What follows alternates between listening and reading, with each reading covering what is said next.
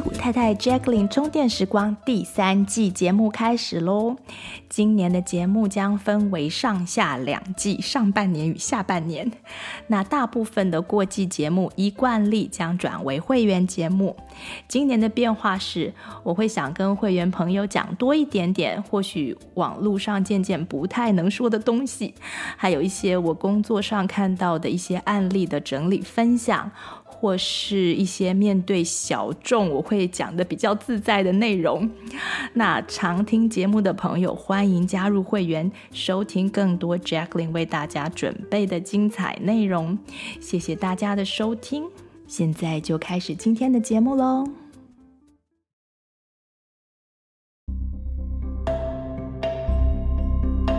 Hello，大家好。您正在收听的是矽谷太太 Jacqueline 充电时光，我是 Jacqueline。今天呢，要来跟大家讲讲担心这个情绪。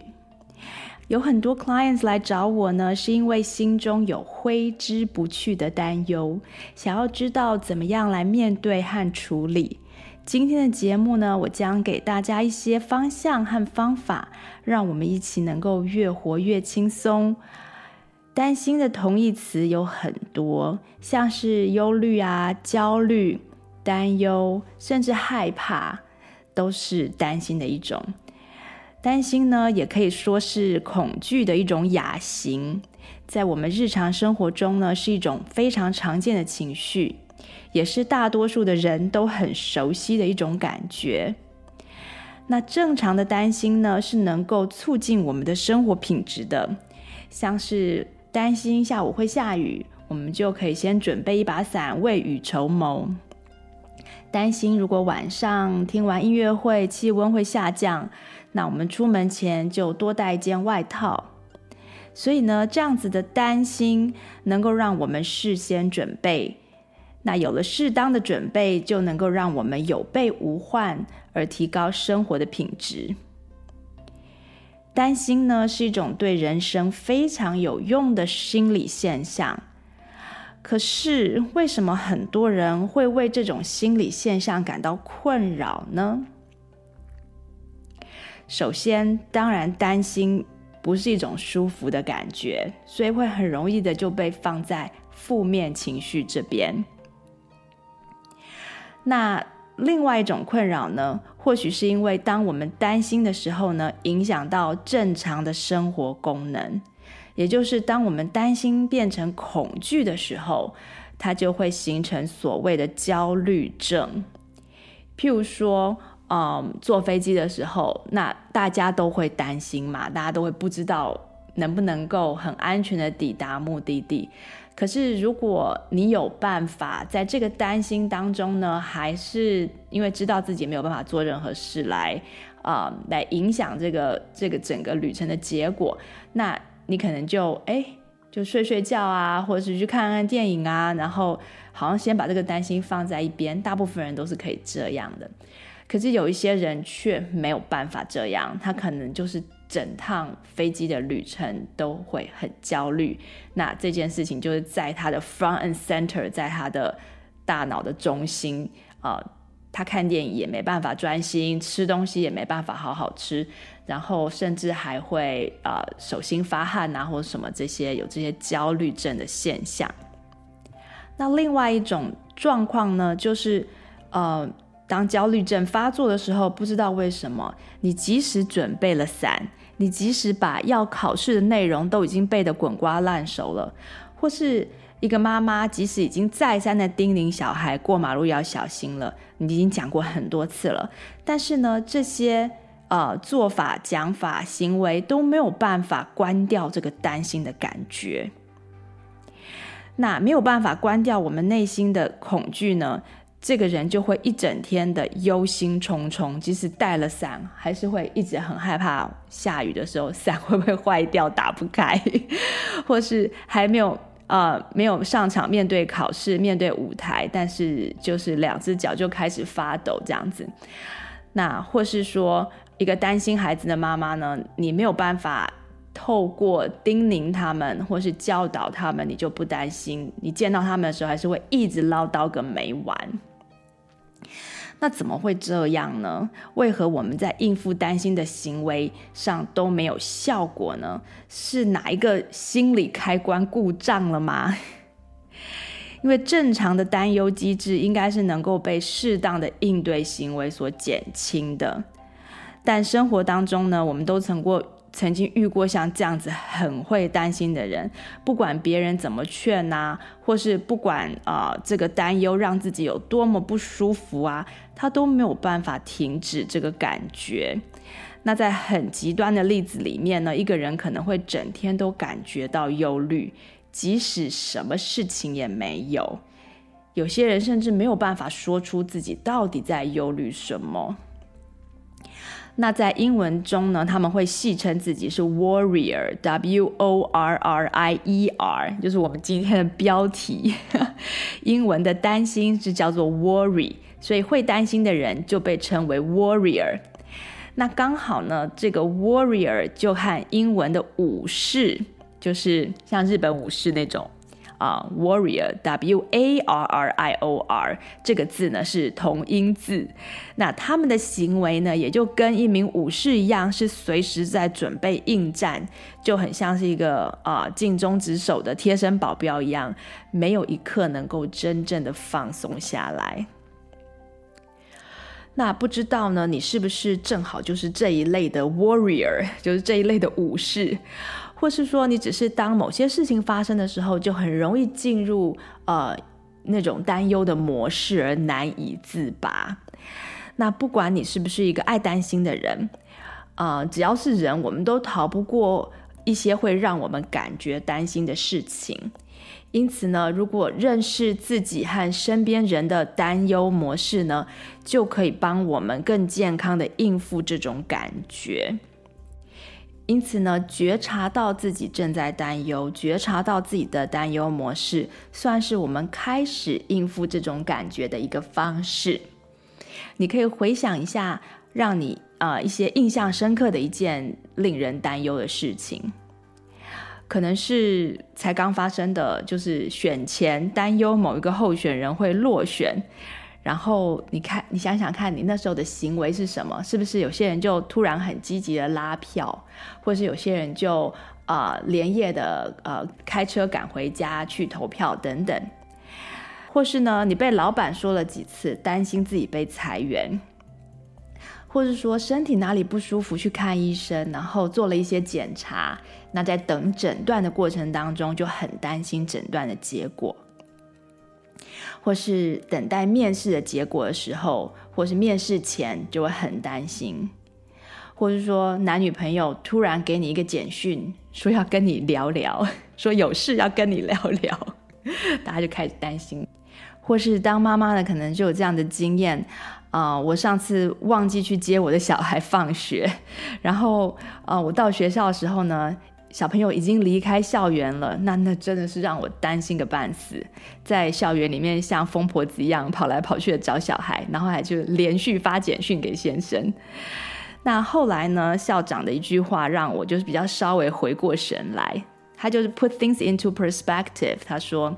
妈妈，你不要担心，我们建校以来呢，从来没有丢过一个中学生。”那他这么一讲，我才。领悟到说哦，我在担心的这两个小孩已经是中学生了，已经不是幼稚园了。然后校长说他们一定是走路回家了，你沿着大马路慢慢开车回去，说不定他们就在路上。那你不要担心，我们会在校园里面继续找，如果有找到的话打电话给你。然后就他说完之后，其实我就轻松很多，然后慢慢开回家这样子。那件事情我跟大家说过嘛，所以后来就是。就是他们其实跑到朋同学家去了，然后同学的妈妈才打电话给我。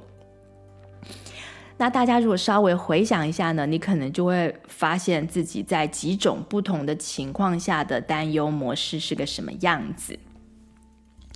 那你也可以特别回想一下自己遇到哪些事情的时候，身体反应还是和感受，呃，会有一些特别不一样的状况，像是你的呼吸啊、心跳。还有你的语速、语调，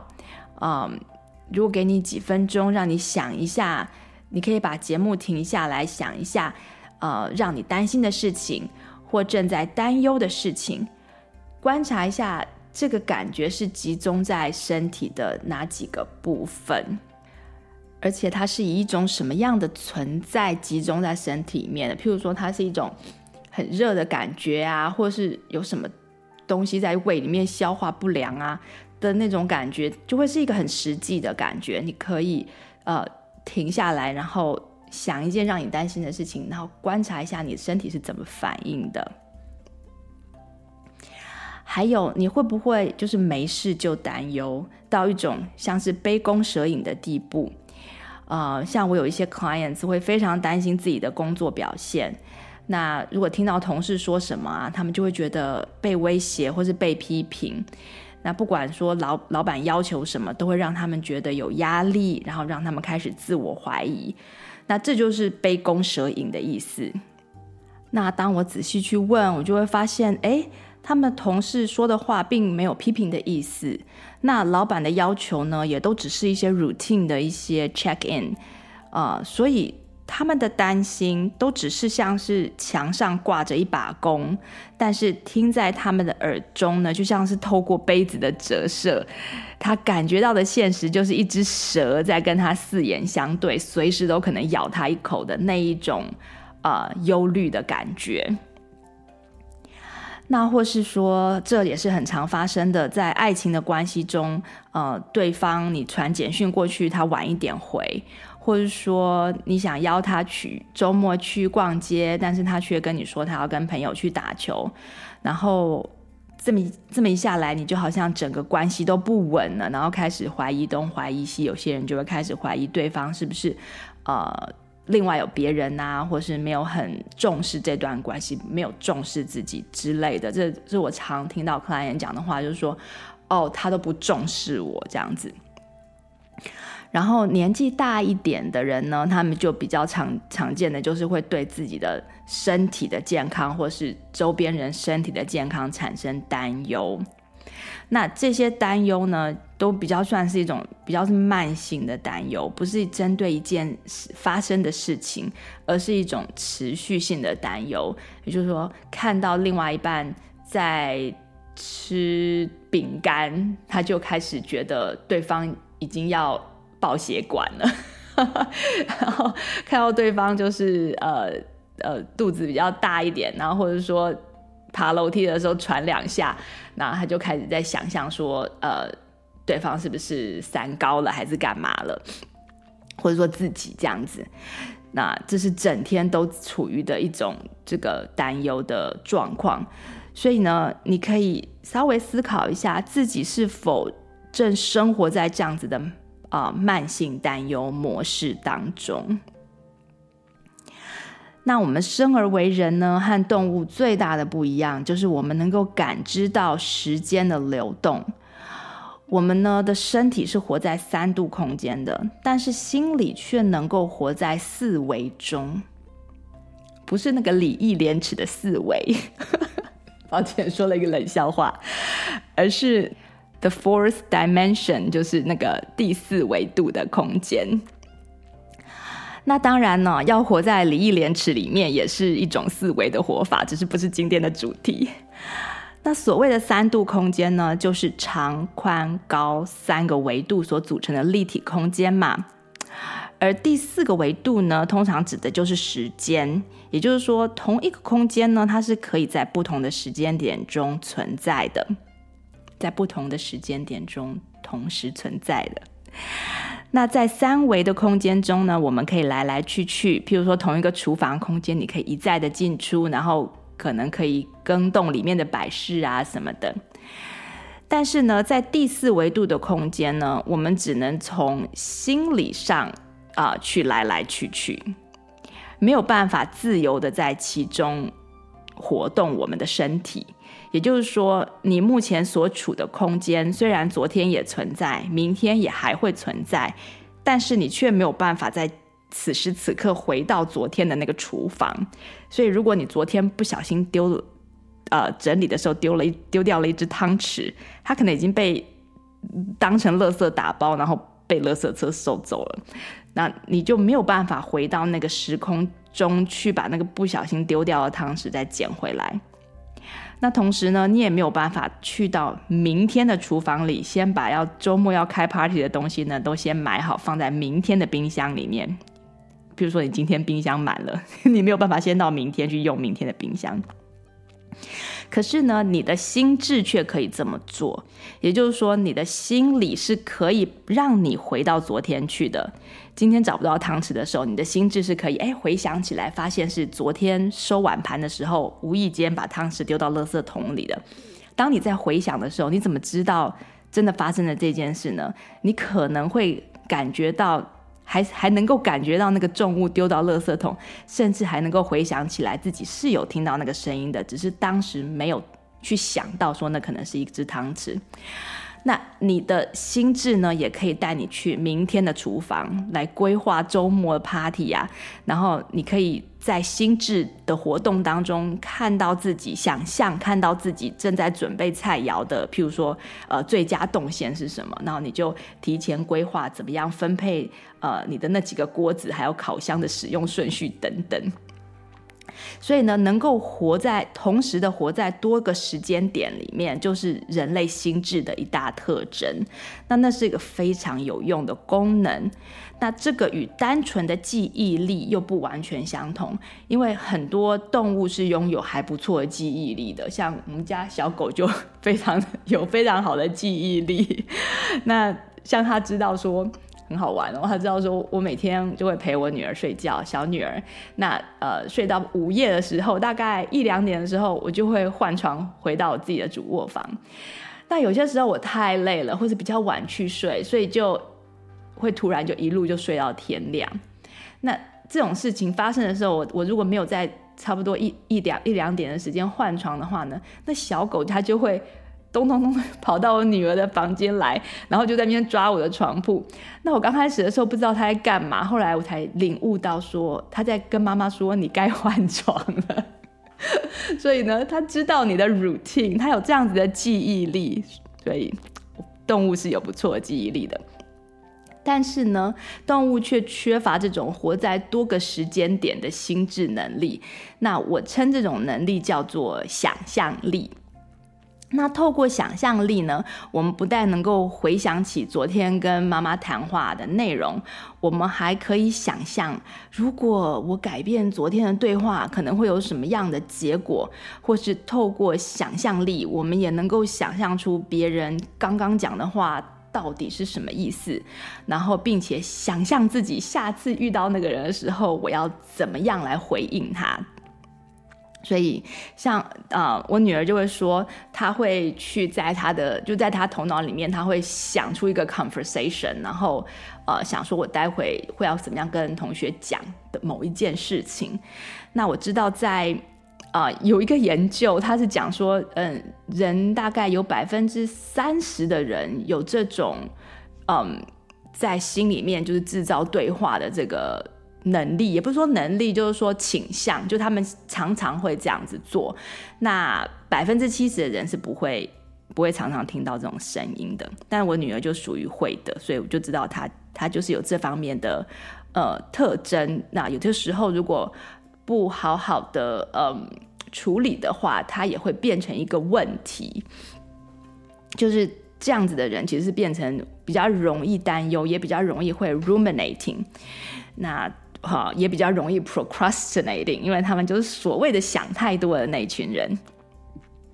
那这个以后我们有机会再做节目讲。那今天只是稍微谈到一下，就是有这样子的人。那之前我们也讲过，就是呃，爸爸妈妈的担心呢，多半都是往未来走的，就是说，嗯。不是在看过去的，所以譬如说，我们一看到孩子一点挫折，就在那边哀哀叫，我们就马上就会想到说啊，那将来我们孩子会没有办法承受更大的挫折，然后可能就会变成一个 loser 这样子，然后或是担心孩子没有办法承受更大的挑战，会不会跑去自杀？那你就想来想去，想到这边的时候呢，你就看到你目前五岁大的孩子，他第一次报名学游泳，然后太害怕吃到水，然后哭闹着不想下水的时候，你如果有这样子的担忧，你就没有办法看到你面前的孩子他心里面的恐惧跟他的焦虑，那你的口气就大概就会是那种蛮气急败坏的，然后命令式的口气，甚至有些父母会做一些要呃威胁，然后呢，他们就试图要在此时此刻就把面前这个呃受一点挫折就哀哀叫孩子教成一个勇敢的武士。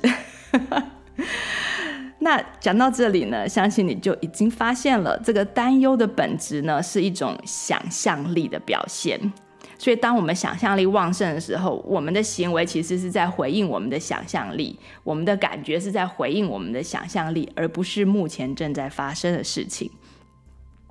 那美国有一名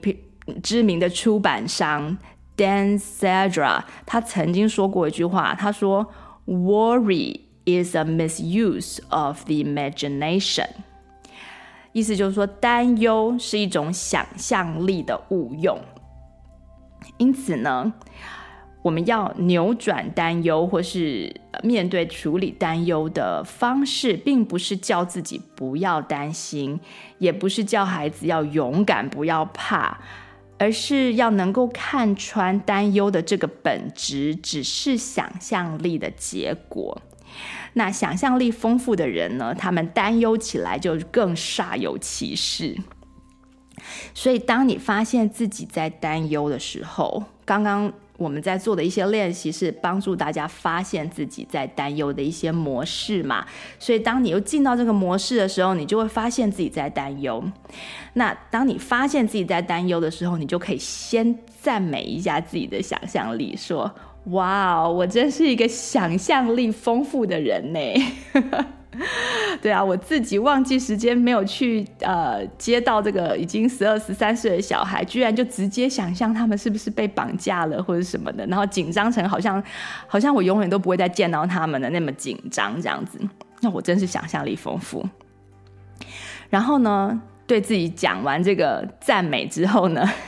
就可以好好正视一下自己想象的内容，因为有些听起来非常真实，所以这就是它还在你的头脑里面，在在呃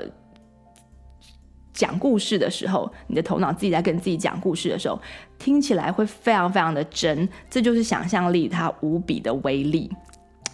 那想象力呢，可以可以用在。自己把自己催眠到说你你动膝盖手术都不用打麻醉针的这种程度，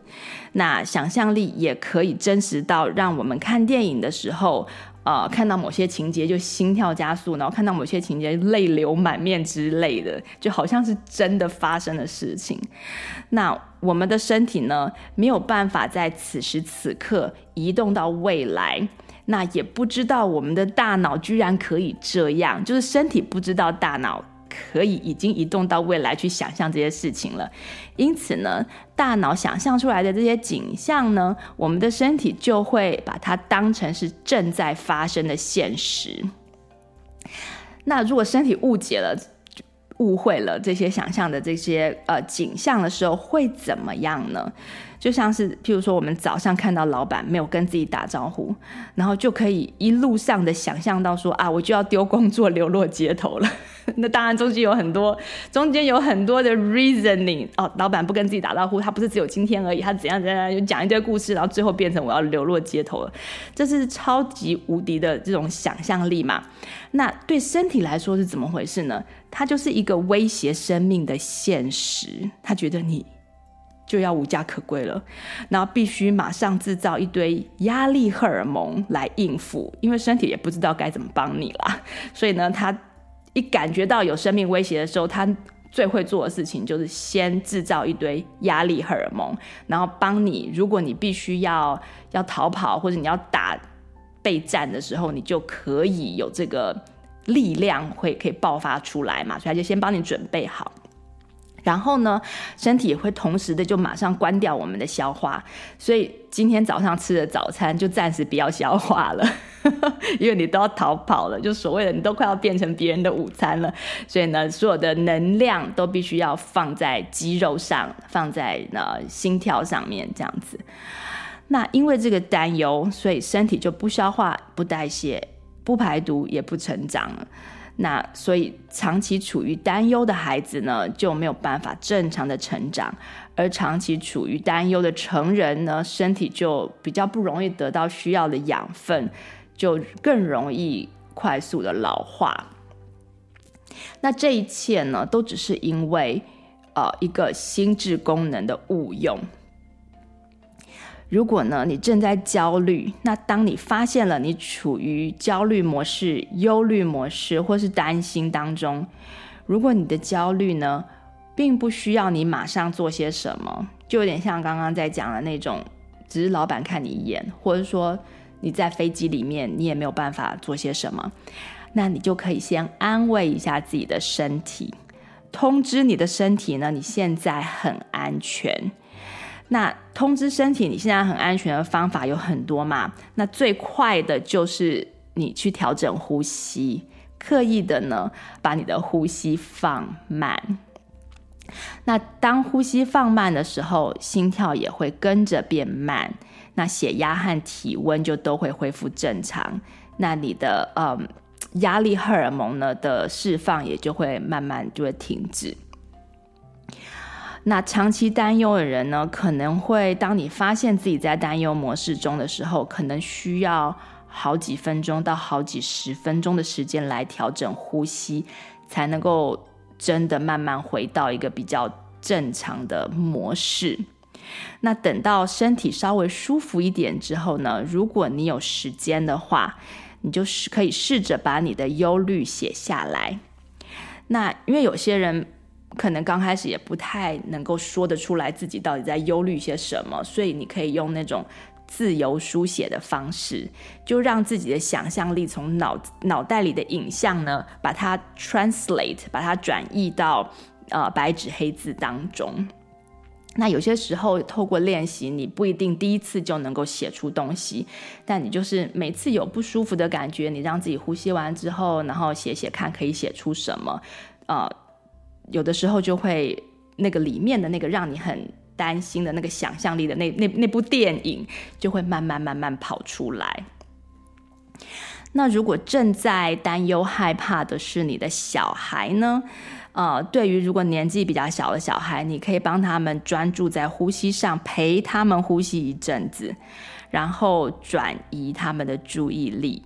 譬如说，就带他们先去做别的事情，然后之后再找机会跟他们讨论他们的担忧，用比较游戏的方式来让他们说出来。小孩子其实还蛮容易说出来的，因为他们想象力丰富，所以他们会把他们在演的东西告诉你。那你在帮他们把他们担忧的事情再讲回去给他们听。有些时候会有一些角色，他们并不会说我担忧什么，而是会讲说。什么其他的角色怎样怎样的这样子，所以可以用讨论的方式让孩子慢慢的让呃孩子告诉你他的担忧。那年纪比较大一点的孩子呢，那父母亲就可以开始教他们自己使用呃这种调整呼吸啊，或是自由书写的方式来呃面对自己的担忧。等一下我会多讲一点。然后呢，在身体比较没有这么的呃过度反应之后，我们就可以开始动脑设计自己真正想要想象的内容。那我举一个我最近遇到的例子，就是我先生。那先生他的公司呢，最近有一些人事的变动嘛，那同事之间因为这些变动就人心惶惶。然后大老板呢，在开会开那个集体会议的时候，他讲到重点的地方的时候，他突然说了一句：“我现在很紧张。” 然后就请案子的那个主管，就是所谓 product manager，去帮他把他要讲的东西讲完，这样子。然后那天回家之后呢，我先生就闷闷不乐的。然后我们吃饱饭去遛狗的时候，他就告诉我说。我现在对家里的财务状况非常担忧，那我就想说，哦，这个担忧到底是哪里来的？后面应该是有一个故事，我就想说，那好吧，我就慢慢问，然后仔细一问呢，才知道他是在担忧他的工作。然后他说，他如果呃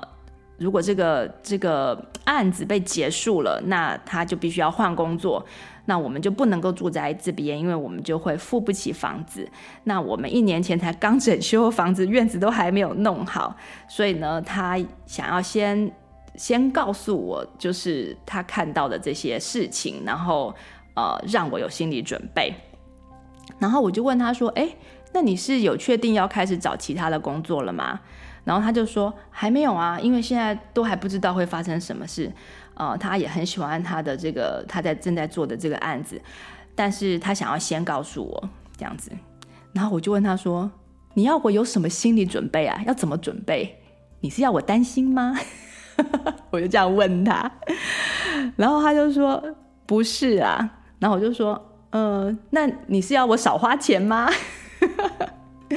然后他就说。也不是，是因为我们就是有一些预定好的旅游行程，那就有很多开支，所以我就有点，他就说他就有点紧张，然后我就跟他说，哦，那我们就取消那些行程啊，你不是都已经，你不是都买了可以可以退的那种机票吗？然后他就说，但是如果现在取消的话，之后还要再订就会更贵，而且会不容易订到位置。好，那谈到这里呢，大家就知道说，哎，他的这个担心其实是从老板的一个一句话来的嘛。那我就跟他说，好，你有两个选择，你只能选一条，你不能两条都走。那你可以选择呢，第一个就是相信你的担忧，相信你想象的内容，然后把你的旅游行程全部取消掉，这是你的第一个选择。第二个选择就是你保留你的旅游行程，然后回去变动一下你脑子里面的想象内容。因为呢，你不能够既要担忧又想要去旅游，这两件事情不能同时存在，逻辑不通。然后我就说，我给你一个晚上的时间啊，你就慢慢选，看你要选哪一个，但是你只能选一个。然后呢，呃，如果你明天早上不决定的话呢，那我就当成你是决定要把这个这个机票全部都退了，我们就去把机票退了。因为如果要来担心，如果你要我做心理准备，就是要我跟着你一起担心嘛，那我宁愿要做些什么，减少压力，我也不要空担心。然后第二天早上呢，他就跟我说，他决定要改变他想象的内容，不要取消行程。然后那天晚上，他回到家之后，他就笑着跟我说：“呃，他大老板说有一个十六周的什么工作计划，然后呢，要看这个计划，呃，就是执行之后的结果，再决定整个部门未来的方向是怎么样的。”然后他就说：“还好我们没有取消机票。” 然后我就问他说：“嗯，那你后来改变你的想象内容，你想象的内容是什么呢？”他说：“嗯，我就是在想说，嗯，就是我的工作在我们要出去玩之前，就是暑假要出去玩之前都不会有任何的问题，然后我能够顺利拿到预定的薪水，然后就能够出去玩。”然后我本来想说：“哦，你这个想象也太保守了。”不过没关系，我就给你打个赞。给他打一个赞。那我们常常会给自己担心的借口，说是在呃，我当然要担心啊，因为我才能够做最坏的打算嘛。或是像像呃，像我先生说的，要先给我做一些心理准备嘛。就是说，嗯、这些想法呢，其实都是非常正常的心理防卫的想法，因为我们想要保护自己免于最痛苦的负面情绪。那我先生。不希望想要保护我，不希望如果有什么事情发生的话，我会呃经历非常痛苦的心理情绪。但是事实上呢，即使就是即使他有先跟我讲，如果那件事情真的发生了，我要经历的情绪还是会经历，并不会因为已经知道了你就你就感觉好一点。通常是不会啦，出呃出了几个比较特殊的状况，像是。啊，譬如说亲人过世啊那样子的例子，可能你可以避免一些最最 shock 的、最痛苦的那种情绪的冲击，但是大部分的状况都其实都没有办法。嗯，而且实际上，如果这类的心理防卫机制你不小心使用的话，呃，还可能会变成负面的心想事成，就是所谓的自证预言，或是医学上所说的 nocebo effect，也就是安慰剂的相反效果。那举个简单的例子，像是 ADHD 的诊断，ADHD 就是呃注意力欠缺的过动症嘛。那它在成年人当中确诊人数呢，是近年来是年年高升。那最近八年的统计呢，成人的 ADHD 诊断增加了快要百分之四十，我忘记是三十几，反正就是将近四十。但是在这些被诊断的 ADHD 的病例当中呢，有两成左右，也就百分之二十左右是误诊。也就是说，即使他们被确诊了，然后或者说讲了被诊断了这些词，听起来好像是铁一般的事实。都可能有超乎我们想象的错误率。那假设一个人被诊断为 ADHD，然后他就开始担心他会呃，因为这个 ADHD 让他没有办法专心工作，然后他就开始担心他会不会不会因为没有办法专心啊，然后工作就会呃没有办法好好做，然后就会被解雇，然后或者是每次有新工作分配下来的话。他就会很有压力，然后甚至会找借口推辞啊，结果呢，可能就真的被解雇。那最冤枉的就是他可能根本是被误诊的，有没有？所以即使这种病症被叫做注意力欠缺过动症，有 ADHD 的人其实是其实不是无法专心。而是对他们没有兴趣的事情，他们没有办法专心；但是对他们自己真的有兴趣的事情呢，他们却能够比一般人更专注。那这是很多有 ADHD 的人他们并不知道的。所以，嗯，当他对自己有错误的想象力的时候，反而就会产生这个反向的安慰剂效果。那我。以前刚到呃刚搬到美国的时候呢，曾经在一家古董店打工。那那个店的老板呢，他就是有那个标准的 ADHD，他是需要天天吃药来控制他的病情，但是呢，他也常常忘记吃药。那所以，在我知道他有 ADHD 之前，我只觉得他有 OCD，就是强迫症。因为他只要卯起来工作的时候，他就会废寝忘食，真的比一般人还要更专注。所以，当我知道说，哎，他是有 ADHD 的时候，我才我还觉得，哎，好奇怪哦，为什么哦，他有的些时候做事做一些事情那么那么专心这样子。那现在我才知道哦，OK，因为这也是 ADHD 的一种现象，就是他们非常非常有兴趣的事情，他们其实是比一般人还更投入。那到这边呢，大家就可以慢慢体会到担心的另外一个本质，听起来呢像是一种诅咒，对不对？虽然担心算是一种非常轻微的诅咒啦。如果这样讲，不是要让大家又开始担心起自己会担心这件事情。根据研究统计呢，人类的百分之八十五的担忧都不会成真，也就是完全的不会成真。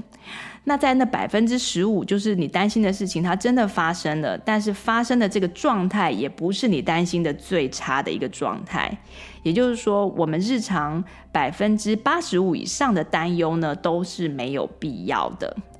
而这些担忧呢，都是所谓的 negative fantasy，我叫他们为负面的幻想。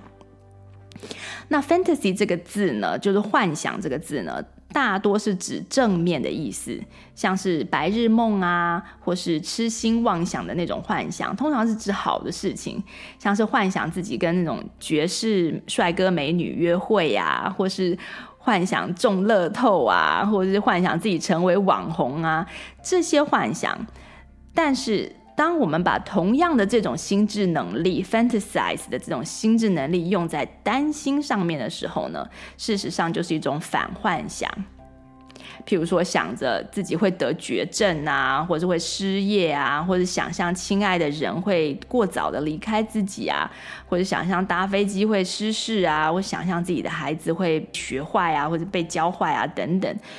虽然呢，这些事情，这些负面的反幻想的事情，并不是不可能的，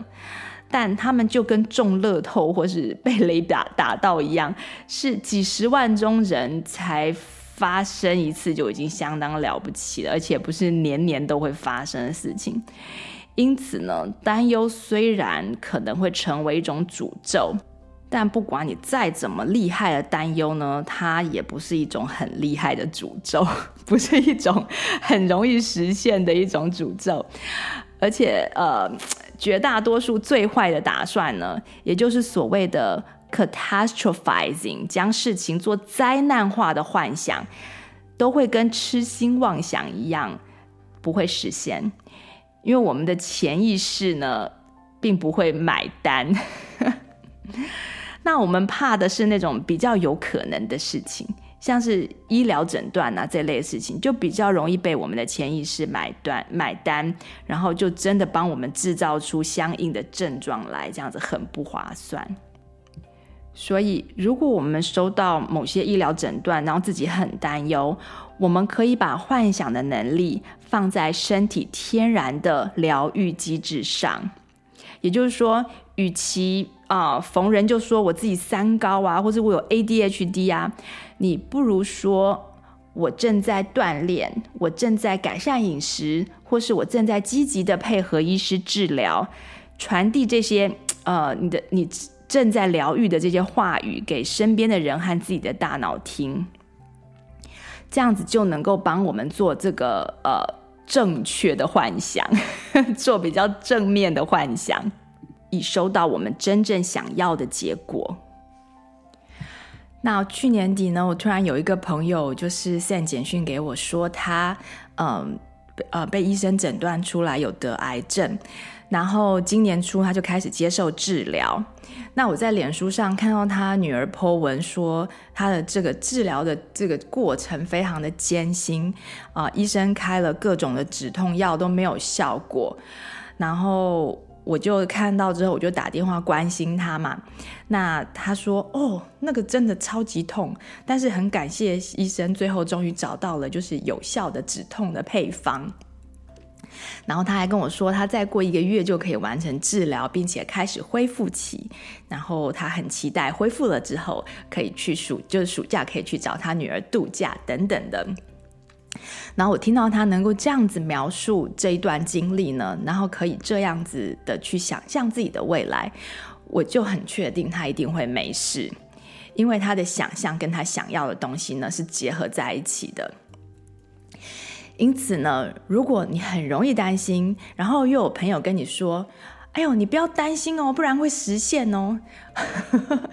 那你现在知道那个实现的几率还真的不高。就跟是被雷打到差不多，所以呢，真的不用担心你的担心会实现。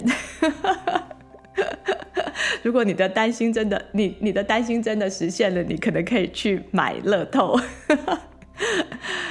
那其次呢，我最开始说到的就是说，嗯，担忧是对生活有帮助的嘛，就像其他的负面情绪一样，它都是一种警讯。那通常都是在提醒我们要注意某些事情，并且，啊、这个警讯是要促进我们采取行动。那他是怎么做到的呢？他就是让我们很不舒服，因为平常我们没有情绪的时候，我们很舒服的时候，我们并不会去思考，不会去计划，那不会去想象说自己应该要改变什么，就是就在自己的舒适圈里面就继续这样子一天一天这样过嘛。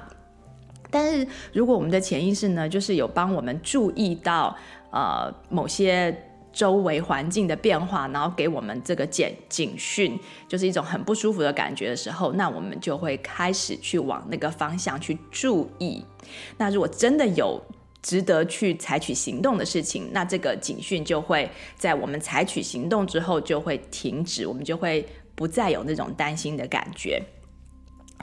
但是担心这种情绪警讯呢，它只有在它的警讯和实际的状况相符的时候才有用。那但当他这个警讯和实际的状况不符合的时候呢，它就会变成一种问题，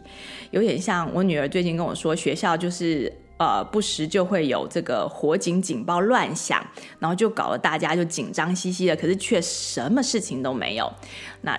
这样子的时候就造成一个问题嘛，因为你如果有火灾，然后火警警报响了，OK，这样子有发挥就是它应该要有的功能。可是如果今天呢，这个警报就是一直响，可是却没有火警，那我们就要去侦测说，哎，到底为什么警报会响？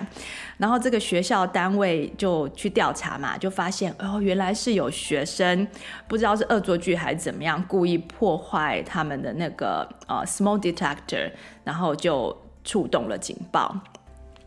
然后之后，你看，你如果找到你这个警报会响的原因之后，你解决的方向就不太一样了，就会变成说啊，那我现在就要查是哪些学生做这个事情啊，要怎么样预防学生这么做的一些措施上面，就不用去呃，譬如说不用去灭火，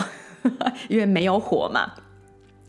那担心也是这样，当它是一个正常运作的警报的时候，它可以带给我们非常重要的讯息，所以我们。不要教我们，并不能说教小孩子，哎，你凡事都不要担心，呃，这样子其实是让我们去就是忽略自己身体给我们的警告，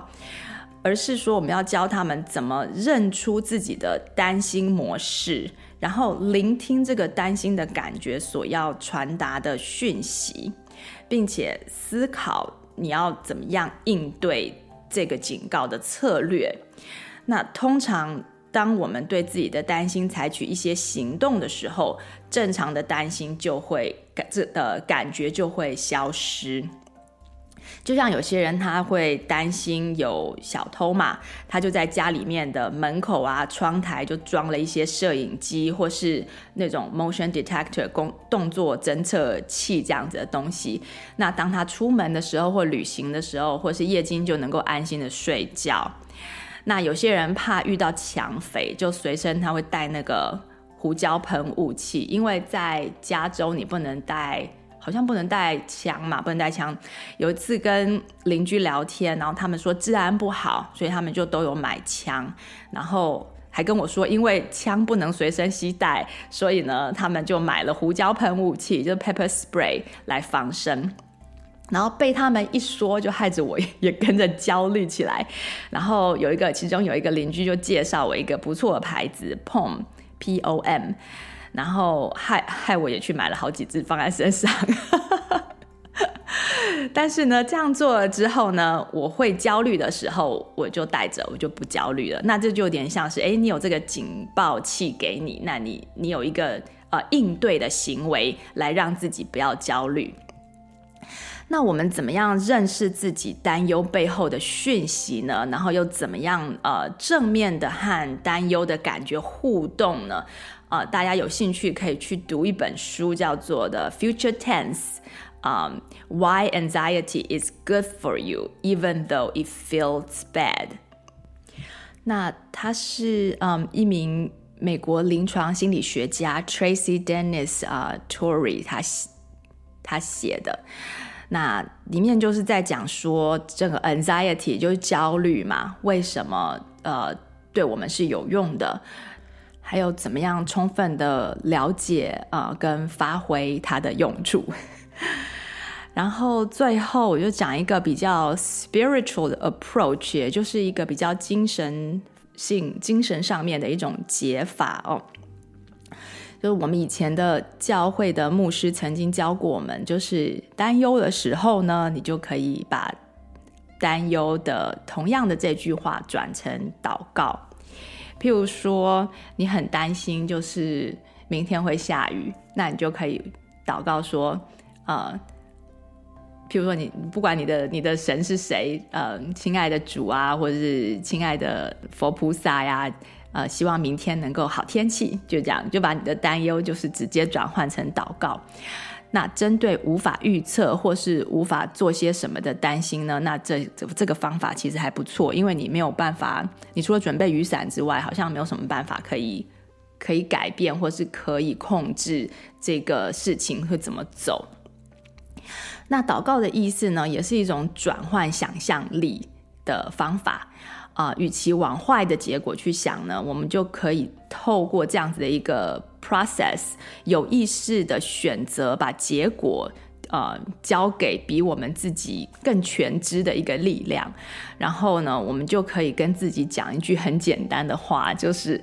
The best is yet to come，也就是说，不管生命中发生了什么难过的事情，啊、我们都可以用这句话安慰自己的身心灵，就是说，最好的还没有来。那对于有信仰的人来说呢，这种呃不切实际的担忧，还有无止境的担忧，其实是一种对你所信仰的神不够有信心的表现。因为如果你的信仰呢是真实不虚的，那么其实光靠信仰的力量就足以让一个人过得无忧无虑。那你会知道人生中的无可奈何呢，虽然不会因为你的信仰而就消失，但是却会因为你的信仰而得到意义。那曾经有一个心理学的研究就发现，呃，接受同样苦难的两组人，呃。一组是知道自己为什么要接受这个苦难，呃，另外一组是就是就是 就是接受了苦难而不知道自己为什么要接受苦难。譬如说地震啊或者什么的，你就是接受了一个苦难，可是你却不知道为什么。那知道为何 suffer 的这一组人呢，他会在这个苦难当中过得更快乐，而且在苦难过后，他也的整个快乐的水准也都比较高。那在我最近正在读的其中一本书里面有这样子的一个故事，我觉得蛮有趣的。就在日本二次大战就是快要结束之前，也就是一九四四年的十二月二十六日，有一名日本陆军少尉叫做 Hiro Onoda，被派到菲律宾的一个小岛啊 Luban 上面去对抗美军。这个 Luban 是小岛的名字，一座小小的岛。那他收到的命令就是，你要你们要带这军呃日本军队到那边去拖慢美军进攻的速度，而且 never surrender 就是绝对不投降。结果呢，在隔年的二月，就是一九四五年的二月呢，美军就顺利的把这个岛攻下来了。然后几天后呢，呃，日军大多数的军人就都投降或者是被杀。但是呢，Hero Onoda 这个这个少尉，他和他的三位手下就逃到雨林里面去了，然后就躲起来了。这么一躲，就躲了快要三十年。中间呢，菲律宾和日本，就是日本后当然就不久就就投降了嘛，就那个第二次世界大战就结束了。那那日呃菲律宾的政府和日本政府都曾经。大批的投送这个宣传单到雨林里面去，告诉剩下的日军说，呃，战争已经结束了。但是他们四个人呢，就是怎么样都不肯接受日本战败的这件事，认为这些宣传单呢都是美军的伎俩，他们就是不相信。那他们就继续死守他们的岗位，然后继续在林间零星的。攻击这个菲律宾的一些农夫啊，或者什么，他们觉得战争还在继续，然后呢，就就让菲律宾政府很头痛啊。然后美国的和日本的政府都曾经有派人到那个岛去做一些地毯式的搜寻，怎么找就是找不到这几位军人。可是他们就是会在雨林里面搞事情，有的时候会出来就是把农民的田田烧掉啊，或者什么之类的。然后呢，到了一直一直一直，你看哦，他是一九四五年，然后一直到一九五九年的时候呢，那有两位手下，其中呃，在一次跟这个政府军的这个 encounter 当中，他就一位就投降了，然后另外一位被杀，那另外两个就继续躲嘛，然后一直到一九七二年，最后的一位手下也被警察射杀了，那这个时候消息传回日本。造成了一时的骚动，那个日本的媒体就开始揣测说啊，或许这个少尉啊、他还没有死。结果呢就很离奇，有一位当时的一位年轻的探险家叫做 Norio Suzuki，就决定去这个岛来找这位少尉。没想到呢，他以为他要找很久，因为那个。政府都已经去地毯式的搜寻过了，都没有人找到，因为这个人到感觉好像他已经是一个 legend，是一个传说，存有没有存在，还活着还没有，大家都不太知道。可是没想到呢，他去了那个岛之后，只花了四天就把那个少尉找到了。他找的方法就很简单，他就跑到雨林里面去，然后就开始喊这个少尉的名字，然后就告诉他说：“呃，嗯，日本天皇叫你要回来这样子。”然后就就就把他找到，然后他们在那边一起度过了一段时间，然后最后就回到日本。重点是呢，他回到日本之后呢，呃，日本政府给他一笔钱嘛，然后他还出了一本书，然后接受了很多的访问，然后大家都把他当成这个明星一样，这样 celebrity 这样子来对待。可是呢，他却越来越不快乐，因为他看到那个时候的日本跟，嗯，跟二次大战之的那段时间，他。他心里面在保卫的那个日本已经完全不一样了，然后他就越来越忧郁。所以，嗯，在有一次的访问的时候，他有说到说，在呃菲律宾雨林的二十七年，他一点都不后悔，是他人生中最有意义、最快乐的时光。看似很苦难，但是却非常有意义，所以就不觉得苦。那他搬到他回到日本之后，反而因为这个意义的失去而觉得就是每天活着都没有意思。后来呢，他就搬到巴西雨林去度过他的余生。那很多有信仰的人呢，呃，会有像像这位少尉这样子对国家效忠的一种类似精神上的这种信仰呢。那他们的信仰是可以帮助他们。啊、以轻松的心情和态度来接纳或是度过人生中的 suffering 的这些苦难。那这些人呢，是真正的武士，是真正的 warrior，就不会成为呃担忧或是焦虑症的患者。因此，如果你有这样子的信仰，你去 develop 这样子的信仰是非常好的。如果你目前有信仰，好像有一个宗教啊，有去上教会，或是有去呃有去佛堂啊什么之类的，但是你还是很容易担心或是焦虑，那或许你就可以呃考虑加深你的信仰，加深你对你目前信仰的了解。如果你没有信仰的话，但是想要探索这方面的可能呢，呃。我之后会做一集节目专门谈，怎么样选择适合你的信仰啊？怎么样呃深刻的去认识了解你你的信仰的内涵等等。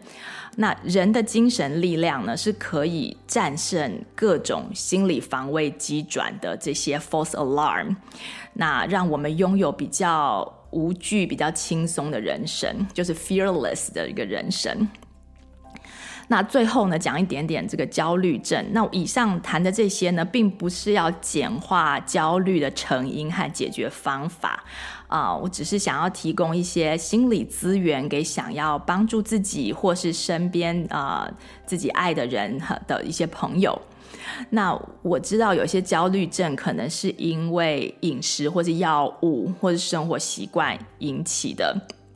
那有些是受到。其他的心理创伤或是心理疾病所导致的，所以上面讲的这些方法不见得会有非常的有效。当你的你的原因其实是因为物理性的这些原因，或是化学性的这些原因，但不管你的焦虑担忧成因如何呢，重点大概就是，如果这个感觉背后是要告诉你什么，那我们可以尽量。不要带有色眼光的，就是用一个好奇心去发掘背后的讯息。如果这个感觉是大脑自动化的误用我们的想象力呢？我们如果发现这是一个想象力的误用，那我们就可以用一些策略，把想象力投射到能够让今天过得更舒服的一些想法。因为明天会怎样固然值得好奇，也固然重要，但是如果嗯。因为我们当下无法控制的明天可能的这个灾难，让今天过得很糟，那就不划算了嘛。所以，我们不用戴着这个粉色的眼镜，把明天幻想得太好。但至少呢，我们可以把明天想得正常一点。这样就可以帮助我们把今天过得更好，有力量去做今天该做跟能做的事情，而不会被对于明天的不好的想法影响，就不会被这些担心跟焦虑所影响今天该做的事情。譬如说，像是明天早上要上台报告，要跟重要的客户会面，或是明天要出国比赛，不管明天的挑战是怎么样啊，或是明天有啊手术或者什么的啊，我们都我们都需要一个临危不乱的今天，对不对？所以，当关于明天的想象呢，压得今天的自己的就喘不过气来的时候，记得我们可以深呼吸几次，然后让自己回到。啊、什么事都没有的此时此刻，就是 here and now，现在没有怎么样嘛？那我们就回到身体所在的目前的这个四维空间里面。那你可能就会发现，你的身体现在的需要，譬如说它现在很冷，或者说你现在很饿、很不舒服，你需要躺一下，你需要出去走走啊、你需要听听音乐。呃，你的注意力就有办法来照顾你当下的身体，那你的忧虑就会被排在后面，就比较不会这么的控制你今天的生活。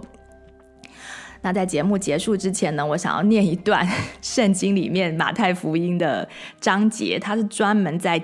呃教大家不要忧虑的。那我觉得这一段章节对我自己非常有帮助。呃，所以我想跟大家分享一下，还不知道的朋友可以听一下。他是在马太福音的第六章，从第二十五节开始。他说：“所以我告诉你们，不要为生命忧虑吃什么、喝什么；为身体忧虑穿什么。生命不胜于饮食吗？身体不胜于衣裳吗？你们看那天上的飞鸟。”也不种稻，也不收割，也不积蓄在仓里。你们的天赋尚且养活他们，你们不比飞鸟贵重的多吗？你们哪一个能用思虑使寿数多加一刻呢？何必为衣裳忧虑呢？你想野地里的百合花怎么长起来？它也不劳苦，也不纺线。然而我告诉你们，就是所罗门极荣华的时候，他所穿戴的都还不如这一朵花呢。你们这小信的人呐、野地里的草今天还在，明天就丢在炉里。神还给他们这样子的装饰，更何况你们呢？所以不要忧虑，说吃什么、喝什么、穿什么。这都是外邦人所求的，你们所需要的这一切的东西，你们的天赋是知道的。你们要先求他的国和他的义，这些东西都要加给你们了。所以，不要为明天忧虑，因为明天自有明天的忧虑，一天的难处，一天当就够了。那当然，在念这段圣经的时候，是基督徒和非基督徒的朋友的感觉可能会很不一样，就是关于这个信仰的部分。但是它实际的内容呢，其实是非常诚实的，他就不会告诉我们说：“哎，你信了教，你就没有忧虑。”这些人还是会有忧虑，而且呢，他只是教我们说。你要专注在眼前可以担的忧虑上。那从脑的功能来看呢，如果我们不往明天去胡思乱想，很多的担心真的就会自然消失。所以难怪很多人会把自己搞得很忙，让自己没有时间去担忧明天，也是一个不错的策略。所以我知道这个担心这个主题呢，不是啊一次讲一讲就能够消失的。那希望大家听完今天的节目，可以抓到一些面对和处理这个情绪的方向和方法。然后就祝福大家有一个无忧无虑的一个礼拜。我们下次再见喽，拜拜。